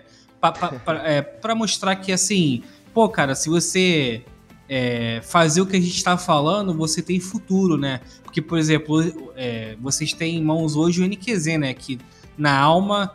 É, o cara destruiu, tinha 15 anos, teve que pedir até autorização da mãe para jogar o clutch na época. A mãe não, os pais, assim, né? Como é que é esse trabalho, você e o Nikon, assim? Ou até mesmo o Frost Zoc é um pouco mais antigo já. Então, com essa line em específico, que tá o Nikon e o Frost, tá muito fácil trabalhar, cara. De verdade, assim, eles são muito. Eles são eles agem por conta própria, meio que eu não preciso direcionar. Eles, eles não param, é CS 24 horas por dia, entendeu? É, grupo, grupo do WhatsApp não para, acaba o treino, é cara mandando bomba, mandando não sei o que, saiu esse vídeo, olha isso aqui, peguei pixel, aí tira, tira print do pixel, manda para ele, fala que time ganhou de qual, quem que a gente vai pegar, como que o nosso adversário tá jogando, olha isso aqui, os caras não param, entendeu? Então, assim, essa parte de foco, problema nenhum. É, os caras são sensacionais. O que você tem que mais fazer é direcionar. Às vezes o, o, cara tá com foco no lugar, no, lugar, no lugar errado, né? Às vezes o cara tá querendo muito, sei lá, pensar na parte tática, tática, tática, mas isso o cara não precisa pensar, porque às vezes já tem eu, o Nikon, o, o Frost, então não precisa pensar. Tô dando um exemplo, né? Uhum. Foca mais no seu jogo, tá ligado? Às vezes você tem que falar para focar mais no jogo, às vezes o que falta é a parte tática. Então, vai muito do, do da garotada ouvir ou não, né? E aí vai deles. Mas é, a gente tenta mostrar do jeito mais tranquilo possível qual que é o caminho para ele performar melhor. Hoje em dia é mais fácil, né? Porque como já passou muita molecada na Detona e acho que todos eles tiveram sucesso. Não, não lembro de um que passou e, e não vingou. É, então hoje em dia é muito mais fácil porque a galera ouve, porque sabe que todo mundo que passou lá e ouviu esse, pap esse papinho deu certo. Então hoje em dia tá mais fácil. E, e Hicks, eu não sei se você lembra, mas ano passado eu fiz a entrevista com você pra, pra GC Masters, que vocês acabaram ganhando com a Detona, justamente nessa mescla de Ah, experiência que a gente falou aqui é, de molecada é, com gente mais experiente, né? Que no caso ali claramente era você e o Nak. É, eu Aham. lembro, o, o Pumba sabe disso, né? O, o texto é, que eu fiz da sua entrevista é um dos textos que eu já fiz que eu mais gosto, o Pumba sabe. Que eu Esse foi o da consegui- Torre de Babel? foi do, do Dante Alighieri. Dante, Eu Dante citei- Alighieri. Eu citei, eu Ah. citei Dante Alighieri no texto. é, citei sobre os livros dele, né? Do, do Inferno, Paraíso, enfim. E eu lembro que Aham. teve um, um parágrafo que eu tava até lendo aqui pra relembrar, que eu falei que caberia a você é, distinguir nessa detona quem seria o Dante, que representava o homem, é, Beatriz, que representava a fé, e Virgílio, que são os três principais personagens da- dos três livros de Dante Alighieri, que representava a razão. Se você puder pegar quem era o cara que representava o homem, no sentido aquele que tinha é, a palavra ali no momento, na hora do jogo, a razão e a fé, você consegue identificar essas peças dentro da Detona, que foi campeã da GC Master? Pode se incluir no meio também, não tem problema nenhum. Não, cara, acho que né, nessa parte mais de, de razão e de, e de fé, eu acho que é muito é, meu e do NAC. A gente tinha muita fé na molecada e, tipo, a gente tinha muita confiança no que a gente estava treinando, no que a gente estava passando e no que a gente estava fazendo, executando. A gente tinha muita confiança, a gente sabia do que a gente estava fazendo e a gente sabia o que a gente tinha que fazer para chegar lá, né? E aí, mas é, desses três, assim, é, eu queria que tivesse um quarto aí pra colocar a molecada que, porra, os caras, tá ligado? Eles jogaram demais. Se não fosse eles, a gente escolheu os caras certos, os moleques certos. E a gente teve um pouco de sorte de ter escolhido também, não é, não é sempre que a gente acerta, né? Às vezes você vai escolher errado e a gente teve sempre tem um pouquinho de sorte, mas a gente teve um pouco, a gente, sei lá, teve a satisfação de ter essa line muito boa, né? Que era o NAC e os outros quatro, né? Porque quando a gente tava com o Zev e o Piri, eles eram os novos do time anterior, Sim. com o VSM e o Lucão. E aí o VSM e o Lucão sai. Então o Piri e o Zev, que eram os, os novos, passaram a ser mais ou menos os velhos, só que eles não estavam nem há seis meses no time. E aí vem o NK, o NK e o Cauê, que ainda são mais novos ainda. Então, assim, é, eu, e o, eu e o Nak, acho, nessa, nessa, nessa metáfora, eu acho que eu coloco mais eu e o Nak ali nessa parte, mas com certeza o, o mérito é muito dos quatro ali. E se pra tentar relembrar um pouquinho essa conquista, a gente conversou disso bastante com o Nak também, mas eu eu, eu particularmente, Pumba sabe, eu- um dos meus esportes preferidos do, no jornalismo quando a gente vai falar sobre CS, eu vi o coach, né? É, se você puder falar como é que é a sensação de você entrar na GC Masters, porque naquela GC Masters a Detona não era a, a grande favorita, né? Muito pelo contrário, muita gente colocava a Aham. Detona é, como underdog, porque era uma line totalmente reformulada, com a molecada, enfim. É, como é que era essa sensação de você não entrar como favorito? Como você tentava usar isso a seu favor? Como é que foi esse processo de construção do- da jornada do título? Então, é, essa. Cara, é eu não sou muito ligado na mídia, juro pra vocês. Eu não, não olho estatística, não vejo mídia, não vejo palpite, não vejo quase nada disso. Tipo, minha vida é 24 horas CS e família e amigos, assim. Então, eu sabia que a gente não tava como favorito, mas o treino me mostrava que a gente era favorito, tá ligado? Uhum. Tipo, eu via que a gente vinha treinando muito forte, a gente vinha treinando muito bem. É, tipo, todos os pontos que eu vejo que um time precisa pra ser bom, a gente tinha ali, naquele, naquele elenco. Então eu cheguei sabendo que a gente. Depois eu vi que a gente não é. que a gente tava como underdog pros outros. eu percebi isso depois vendo, tipo, em palpite dos caras, a galera comenta no TS e tal. Aí eu falava, cara, isso é melhor pra gente, relaxa, o, favor, o favoritismo é deles, tá ligado? Mas, meu, Detona nunca joga pra perder e você pode ter certeza que a gente vai chegar longe. a gente sempre chegou longe. Sim, é verdade. Nunca importou a line, tá ligado? Nunca importou a line. Até na época que o FIPA saiu e eu joguei metade da, da, da clutch, quase que a gente classificou Foi, foi. para os playoffs. E tipo assim, a gente não classificou comigo por detalhe. Acho que foi 16. Foi, a gente perdeu no OT pra Isurus e 16-14 pra W7 jogando comigo. Tá ligado? Que tipo era. Então assim. é- é- essa edição era pra gente ter ido pros playoffs. Que foi erros que a gente perdeu ali por detalhe. Na, na edição anterior a essa, antes da GC Masters, e a edição da Clutch um mês antes da GC Masters, foi que a gente ainda tava com o VSM e Lucão e a gente ficou em terceiro, quarto ali. Perdemos pra Sharks na semi, que foi um jogo puta disputado, que o terceiro mapa a gente começou na frente. Esse eu tava com o Coach Ban e não podia estar dentro do servidor. E foi um jogo muito disputado que eu tenho certeza que se eu estivesse participando, pelo menos um, dois rounds, alguma call minha, alguma coisa que eu teria falado, teria teria feito uma diferença e a gente, a gente teria feito uns dois, três rounds a mais ali, que eu acho que faria a gente ter ido pra final. Então, assim, é, são detalhes que pra mim eu sempre vejo que a, que a Detona sempre vem forte pra brigar pelo top 1. Porque essa clutch pra mim era pra gente ter, ter estado na final ali, primeiro ou segundo. E quando a gente perde VCM e Lucão e colocamos os outros dois e chegamos pra Masters, eu vi que a gente tava muito forte também e, e a gente foi passo a passo, fazendo o nosso e só focando nos nossos erros pra melhorar. Eu sempre pensei assim, o Nak acho que também pensava assim. E a molecada acho que vê mais isso, né? Do. do de, de pô, a gente tá como underdog. Eu entrei na Detona e tô com a pressão. E aí eu sempre passo que eu nem passo pra eles que eu nem me importo com isso, que eles podem fazer menos 20, que o que importa é a vitória, tá ligado? Lógico. E acho que a gente foi, foi nesse caminho e deu certo. E como é que é? E ganhamos mais Você- uma vez aí. Quer dizer, essa foi inédita, Cara, né? É. É o baita título, né? E como é que é pra você estar numa, numa organização que a camisa sempre pesa, né, cara? Isso tava até no, no meu no meu roteiro aqui pra perguntar pra você, porque a Detona sempre lutou pelas cabeças, né, cara? Independente da line, assim. É, qual é o momento que a camisa da Detona pesa dentro do servidor, assim, cara? Que vocês conseguem fazer diferença, não são favoritos às vezes, vocês conseguem ir lá e pegar a vitória. Eu não sei, mas sempre. Todo campeonato tem alguns rounds de chaves, velho. Que eu não sei o que acontece. Assim, alguém, alguém vai lá e faz alguma coisa. Não sei se a Detona nasceu pra ganhar.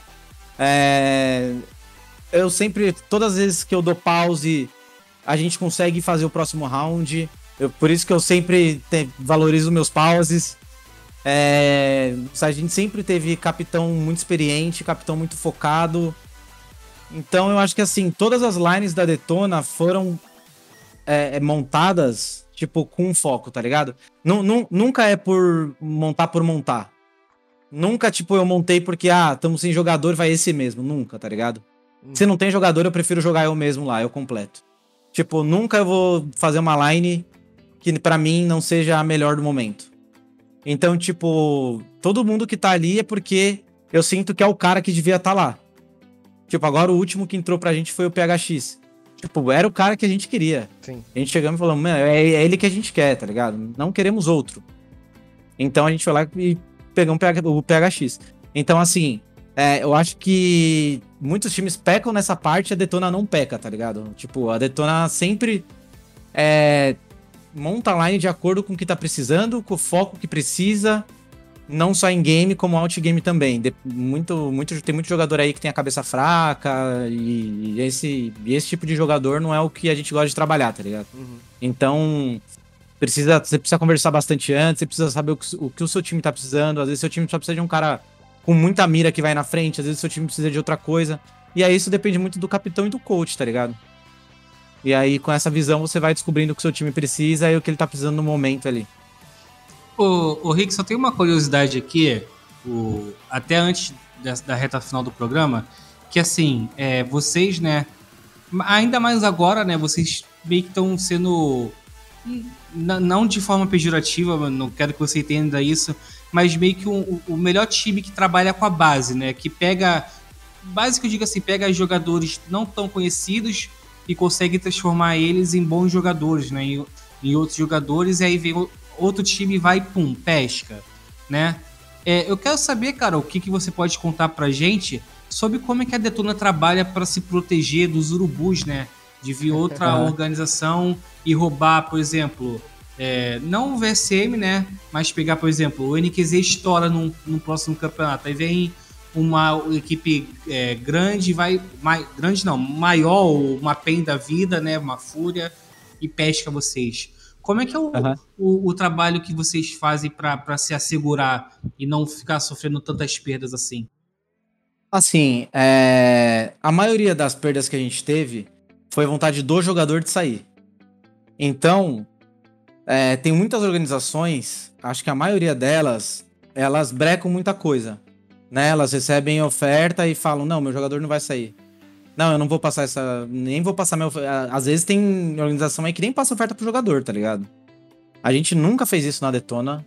Todas as ofertas foi passada para jogador. Tem muitas orga- organizações que vai direto no player, né? E aí falam com o player e tal, e o player fala que tem. Aí a gente conversa, tenta manter ele, dependendo se a gente quer manter ele ou não. Mas se for a vontade do jogador, eu nunca. Eu acho que isso passa muito por mim também. É, eu nunca quis ter um cara no meu time que não queira estar no meu time, tá ligado? Que não queira estar lá. Então, assim, é, não adianta, tipo, o cara ficar se ele não quer estar. Ele não vai dar o 100% dele, cara. Pra que que eu vou manter aqui? Tipo, eu prefiro ir atrás de outro cara que entra com que entre com sangue nos olhos, querendo estar na detona, querendo dar o seu máximo, querendo treinar ao máximo. Porque, mano, a pior coisa que existe é você perder um campeonato e você falar, eu não dei meu 100%. Se eu tivesse dado, eu teria ganho, tá ligado? Então, tipo assim, a gente sempre trabalhou na detona dando 100%. Eu sempre trabalhei dando, meu 100%. Tá ligado? Eu não, eu não, não paro, velho. Então, tipo, se tá na detona, tem que dar o 100%. Então, se tem um cara que não tá afim de dar, eu prefiro que ele vá pra outro time. Então, muitas vezes o jogador chega e fala: pô, eu tive o convite de tal time e eu quero sair. Aí eu falo, mano, eu gosto muito de você, eu quero que você fique por causa disso, disso e disso, você é super importante pra gente, é, tal, tal, tal. O cara tem uma multa altíssima, a gente, tipo, nos contratos, igual todos os outros, todos os outros times.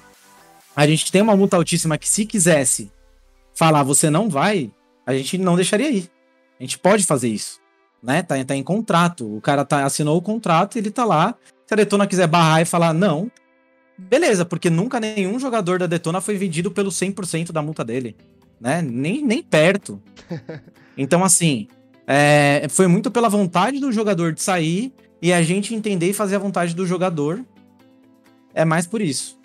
Mas assim, é, chegou num, num certo ponto de agora que a gente montou essa line, como a gente remontou bastante, agora é tipo praticamente a line inteira nova, que a gente montou um, um projeto pra ficar bastante tempo com essa line. Não, a gente não quer mais que aconteça isso pra não ter mais trabalho. A gente sabe que não é pro resultado, porque resultado a gente tem.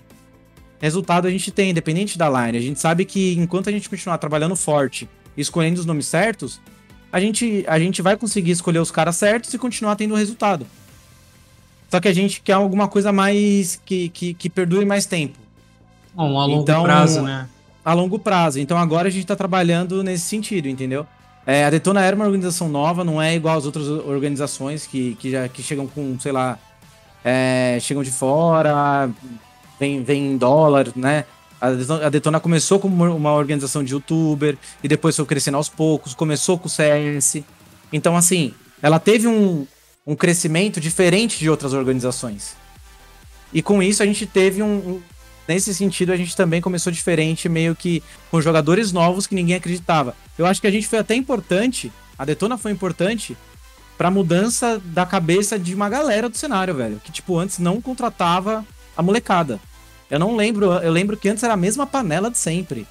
Era a Merciless, é, saía um cara da Virtu e, aí- chamava pra Merciless, que chamava pra não sei que time era da época. Era sempre quatro, cinco times ali que ficavam mudando o jogador entre si. E aí o cara que voltava de fora dos Estados Unidos já entrava num desses times, era sempre os mesmos caras, né? E aí a Detona aparece ganhando a Liga Pro, com tipo, quatro caras, era um youtuber e quatro caras que ninguém sabia, tá ligado? Então, tipo, acho que mudou ali, mudou a cabeça da galera, né? Porque aí todo mundo começou a falar que era cheater, aí começou a ver que não era cheater. Aí falou, caramba, meu, Detona cresceu e virou isso tal, e pô, os caras chamaram quatro caras novos. E se eu colocar um cara novo só? Deixa eu chamar um talento aqui. Aí os times começaram a procurar talento. E aí não pararam mais, né? Hoje em dia, se você olhar, é, os times que estão no top 8 do Brasil, você vai ver que um monte deles tem talento. Um monte deles tiveram talento. Ah, o, o- qual que foi a colocação agora da Elite Series? MBR, Sharks, né? Foi Cara, MBR em primeiro, Sharks em segundo, Paquetá em terceiro, foi isso? Deixa eu abrir a colinha aqui. é. Eu. Eu, eu acho que foi isso. MBR, se você Sharks, olhar- Paquetá e Bravos. MBR, beleza. Tudo bem, os caras já, já são um time mais estruturado que já estão aí há mais tempo, né? Desde a época do Phelps e tudo mais. Uhum. Mas agora, você, você pega a Sharks. Ali você tem o Lucão, o Zev que passaram pela Detona, né? O Punk não é revelação, o Punk já tá no cenário aí há muito tempo ganhando. Uhum. E aí você vem no. Você vai pra Paquetá, você tem o Niton. Que o Niton ele foi da. Ele era, Da ele era o primeiro da. Ele era da Red. O E próprio, ele entrou na Red porque ele era o primeiro da Ranked Pro. o próprio David, né, que era um que é uma baita revelação. próprio David. Uma revelação. O Niton, uma puta revelação. E o Niton, eu já tinha falado no nome dele antes. Quando ele entrou na Red, eu já tinha meio que cotado ele pra Detona uma outra vez. Só que aí a gente não precisava de um cara WP. Então, assim, a gente sempre olhou pra esses caras que estavam top 1 na Ranked Pro, top 1 da NPL, os caras que jogam LPL. E a galera não olhava isso. Hoje em dia, se você olhar, os times brasileiros mesmo, é porque a MBR tá jogando mais pra fora, né? Eles vêm aqui pra jogar o RMR. Mas e a Sharks acho que já tá fora, né? Eles fo- foram fazer bootcamp na. na Acho na foram fazer bootcamp é. fora, foram pra Sérvia e tal. Então, os times que estão aqui no top 3, você vai ver que tem um monte de revelação.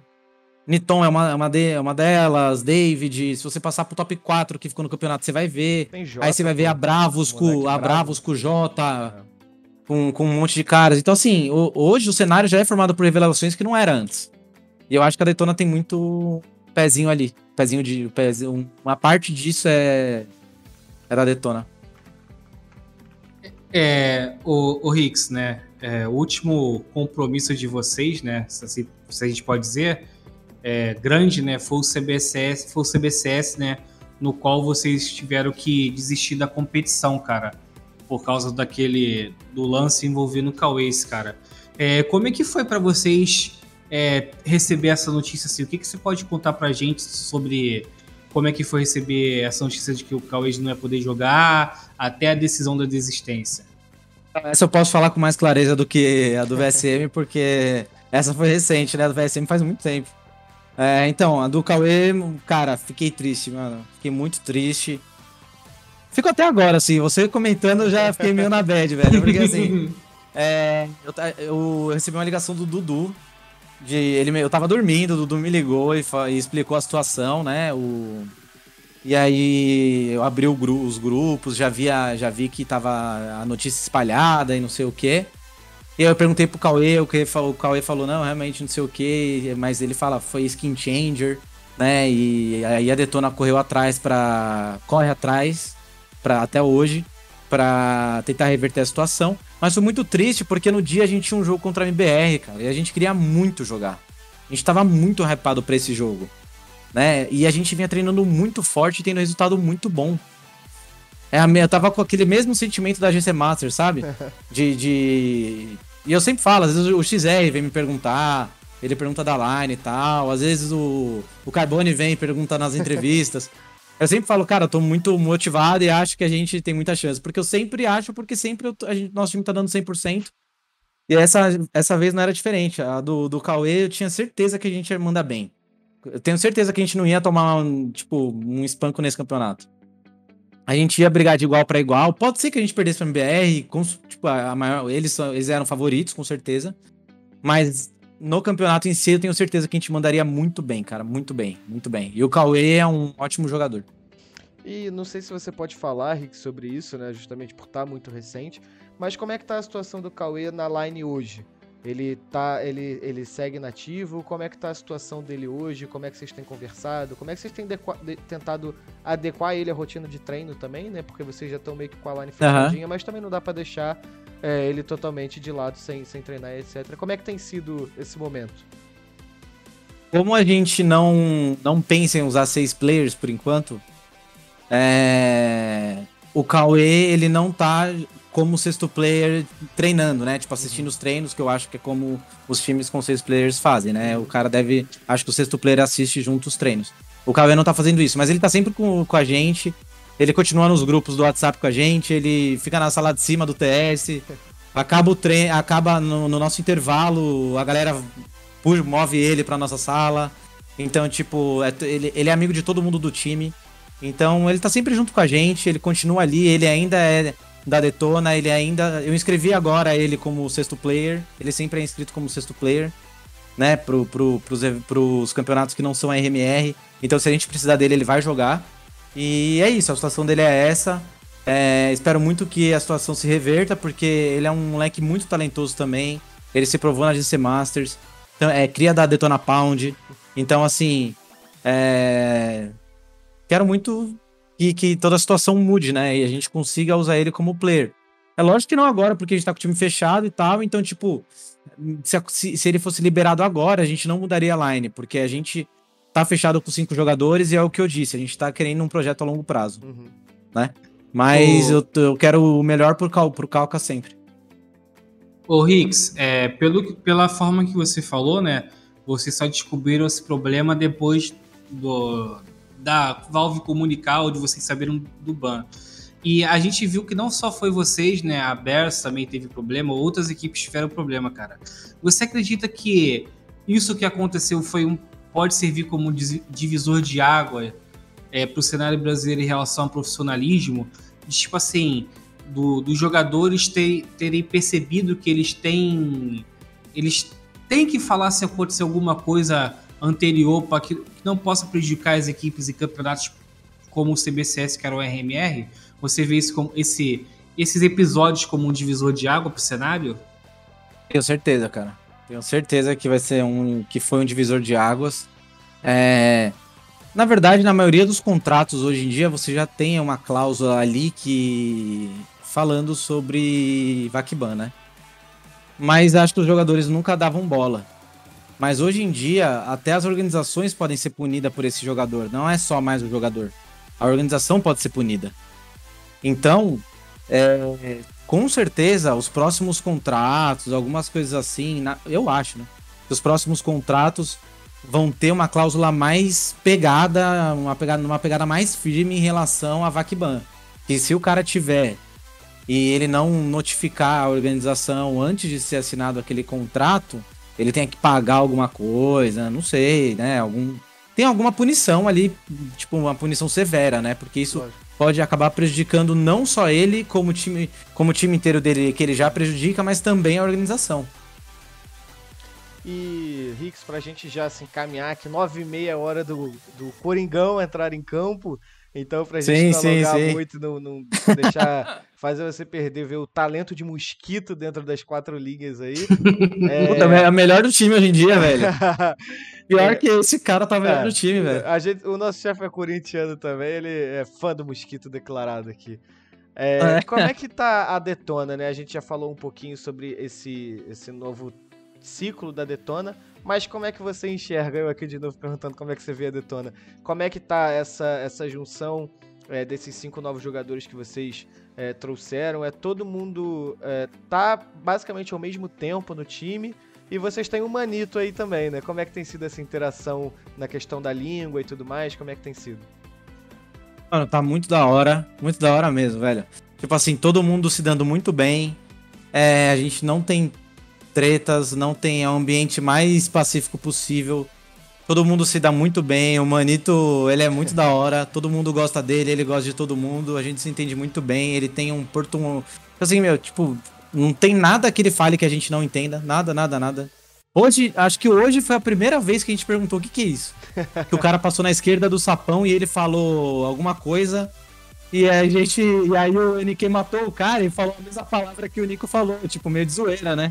Matei a riba, sei lá. Só, não sei. Só um exemplo. E aí a gente já. to- Todo mundo deu uma risada assim, mas, tipo, foi a primeira vez que ele falou, ah, é porque isso eu não sei em português. Mas ele sabe, tipo, a gente se, se, se dá muito bem, o time inteiro, a gente tá numa vibe muito boa. E eu acho que a gente chega muito preparado pra, pra Retake Series agora. Se a gente trouxer o Manito pro overtime aqui, o papo vai dar bom. A gente vai se comunicar, velho. Vai dar bom. Não, ele entende tudo, cara. Ele entende tudo. Ele... Eu sempre falei com ele, ele nunca nem perguntou, tipo, ah, o que, que você tá dizendo? Tipo, nunca. Maneiro, Ele maneiro. é de boaça. Então, Rix, é, antes de, de me despedir de você, despedir do Pumba, é, eu vou pro, pros famosos recados finais aqui que a gente tem. É, quem acompanhou, quem seguiu a gente aí durante essa 1 hora e 34 minutos que a gente está ao vivo aqui conversando com você. O tempo passa rapidão. É... Gostou dos cortes? Gostou dos, dos, da conversa? A gente tem os cortes é, que a gente coloca no YouTube, que o Rix falou com a gente que, que já acompanhou, que já viu também. Então a gente está lá no YouTube, é, barra Gamers Club Media TV, a gente coloca tudo lá. É, a gente agradece a Detona por ter cedido você aqui para conversar com a gente. Agradeço muito a você, Rix, que a gente sabe o, o quão corrido é a rotina é, da galera que faz parte de um time, seja como jogador, seja como treinador. Vocês estão é, respiram CS o tempo todo, né? Então eu agradeço muito sua presença aqui. Agradeço a GC também que você deu espaço. E agora, Rix, o espaço é seu. Você pode fazer o seu jabá, seu merchan, agradecer, mandar beijo para a família. Fica à vontade que o espaço é todo seu. Quero agradecer muito aos fãs da Detona, que sempre acompanharam, sempre acompanham, mesmo com a gente mudando é, de line. A gente sempre vê que, que, que, a gente tem torcida, né? Que, que o público tá junto com a gente. Então, é, muito obrigado. Continuem torcendo na Detona. É, a gente sempre tá dando o nosso 100%. É, mesmo com a line bastante diferente da última, a gente vem muito forte. E para quem quiser saber mais sobre mim, me sigam nas redes sociais, RixFPS. Quem quiser saber mais sobre a Detona, é, Detona G Oficial no Twitter, Detona Oficial no Instagram. E é isso. Mandar um beijo pra minha família, pra minha namorada, pro meu, um abraço pro meu irmão e tamo junto. É isso aí, Six. Agradeço demais a sua presença. Sou um fã declarado. Eu acho que já te entrevistei umas três vezes já, cara. Já perdi as contas. Sim, já. sim. E, Pumbinha, é, os caras chamam de Carbone, só que eu já ia te chamar de Felipe, porque sempre não, eu, eu, falo com você vontade, no WhatsApp À né? vontade, não, não tem nada não. Qualquer jeito aí tá valendo. Minha família me chama de Lipe, então eu não, não, tenho, não tenho moral pra escolher meu apelido, então o que escolhi tá, tá valendo. Pumbinha, você. Então, aqui, obrigado meu... pelo espaço também, obrigado Nada, pelo convite. Cara, Puma também. A gente que agradece. Tamo junto. Pumbinha, obrigado você também pela sua presença. Mais uma vez, né? É, você sucinto aqui que não só o Rickson, também tem um compromisso na frente da televisão torcendo pro Fluminense. eu gostaria de agradecer aí o Ricks. Ricks, eu sou um cara que te acompanha desde a época do ponto 6, a gente já trocou ideia em algumas lãs, né? É, sou seu fã e o trabalho que você faz junto à Detona, cara. É, trabalhar com jovem e ajudá-los, né, a, a, se tornarem grandes jogadores é uma coisa difícil. Você, o Tiba, o Dudu fazem isso com maestria. É, Carbone, mais uma vez aí, a Bem. gente junto no Overtime. Obrigado aí a todos que assistiram e é nóis. É isso, é isso. Eu desejo boa é sorte. É isso, tamo junto. Ao Corinthians e ao Fluminense. O meu Vasco hoje passeou com o incrível 1 a 1 contra o Boa Vista, o poderoso Boa Vista aqui do Rio. Então, Cuidado pra não perder o atacante. Uh, não, deixa ele lá. Ninguém mexe no, no meu, Ninguém mexe no meu cara. Não para de falar respeito. pro Corinthians contratar esse aí. Os caras não param de falar pro Corinthians contratar esse cara aí. Não, não, ele chega, não sai, não. Já, já roubou meu, meu, meu Matheus Vital, que, que Golfo, nosso chefe, é um grande fã, inclusive. Mas é isso, Riggs. Pumba, pessoal que acompanhou a gente. Excelente noite a todos vocês. Bom restante de semana aí e abraço.